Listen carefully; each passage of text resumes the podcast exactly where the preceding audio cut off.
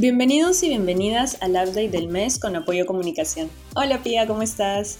Hola Grizzly, ¿qué tal? Muy bien, muchísimas gracias por acompañarnos y yo feliz de tenerte en este espacio. Les cuento que Pia es nuestra directora de Cultura y Comunicación Interna en Apoyo y hoy vamos a conversar del cascadeo y el arte de hacer fluir la comunicación hasta el final. Varios estudios demuestran que los colaboradores de una empresa consideran la comunicación de sus líderes como la fuente más confiable. Entonces, a partir de estas evidencias, ¿qué herramientas de la comunicación interna puede optimizar la gestión de los líderes?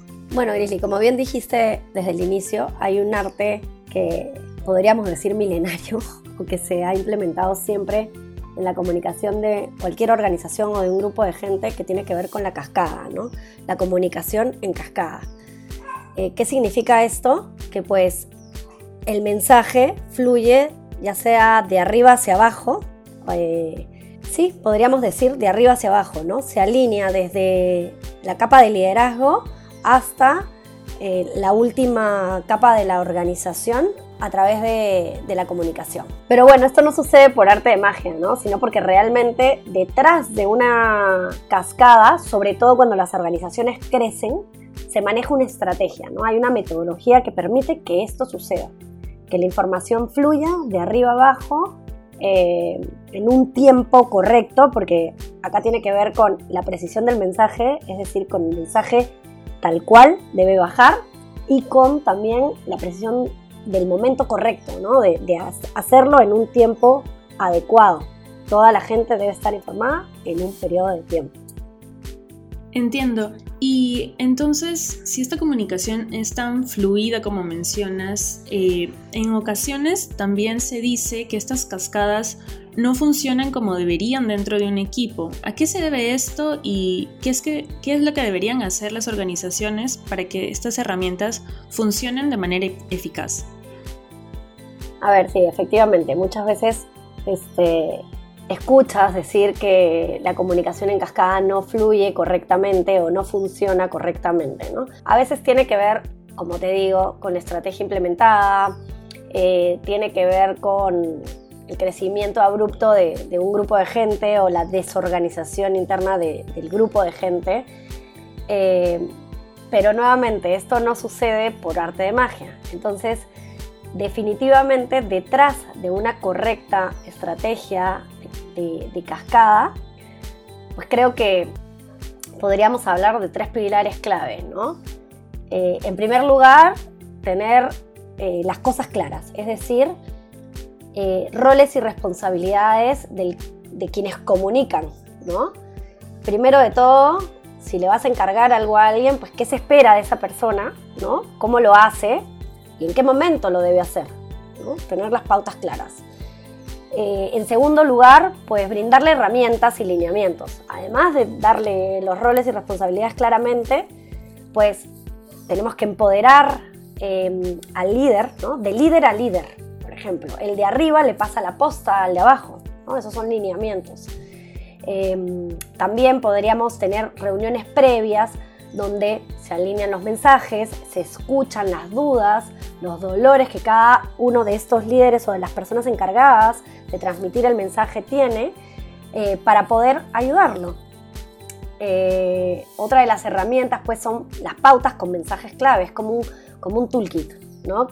que, que se les brinda, incluso si tuvieran que tener herramientas de apoyo, también se les puede preparar slides para acompañar esta presentación o una invitación para citar a sus equipos, para agendar. eso también es parte del acompañamiento a que esta cascada funcione. Y tercero, y me atrevo a decir que probablemente eso es lo primero, poder preparar a los, a los líderes o a quienes están encargados de dar este mensaje en habilidades de comunicación. ¿No? Eh, ayudarlos a, saber estructurar un mensaje, eh, a trabajar su comunicación no verbal, su tono de voz, incluso su gestión de, emociones, porque finalmente está brindando información a un grupo de gente que puede accionar o reaccionar frente a lo que está tomando, ¿no? Y también puede recoger este, las impresiones de esta gente, ¿no? Y, y hacer la cascada a la inversa. Muy interesante los que nos mencionas, Pia. Entonces, eh, resumiendo, sería uno, el rol y responsabilidades claras, tener el rol y las responsabilidades claras. Dos, brindar las herramientas necesarias. Y tres, preparar a los líderes en habilidades de comunicación. ¿Verdad? Efectivamente. Entonces es todo un, conjunto que, bueno, si algo falla es como una pata una silla, ¿no? Que si se le cae una pata, digamos, no va a pararse bien, no va a funcionar.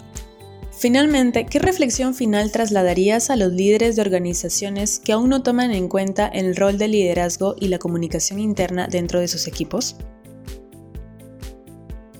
A ver, bueno, definitivamente la data está de nuestro lado, ¿no? Eh, sabemos por diferentes estudios, ya sea que hemos realizado en, apoyo comunicación y también por diferentes estudios eh, de otras fuentes, como por ejemplo que nos dicen que los colaboradores están nueve, nueve, veces más dispuestos a apoyar una estrategia o cambio cuando la escuchan de su jefe. Y esto es clave en todas las transformaciones que estamos viviendo, ¿no? Transformaciones culturales impulsadas por las transformaciones digitales y ahora la transformación en la forma de trabajo, ¿no?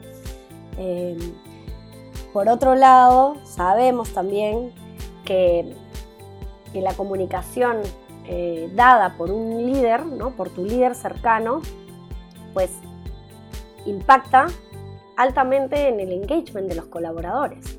¿no? Sabemos que los colaboradores están más predispuestos a hacer comentarios positivos de la empresa en las redes sociales, eh, a compartir las cosas con sus redes de contactos, eh, si la información viene desde su jefe directo.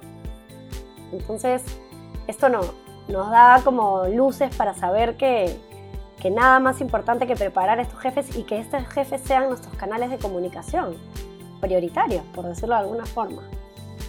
Eh, pero no nos olvidemos, y creo que hay, una, reflexión que tenemos que acompañar a esta gente, ¿no? Eh, esta responsabilidad que tienen ahora los líderes y cada vez más este líder comunicador, este líder cercano, este líder que alinea a los equipos, que motiva, eh, tiene, que venir de una, tiene que venir con un acompañamiento.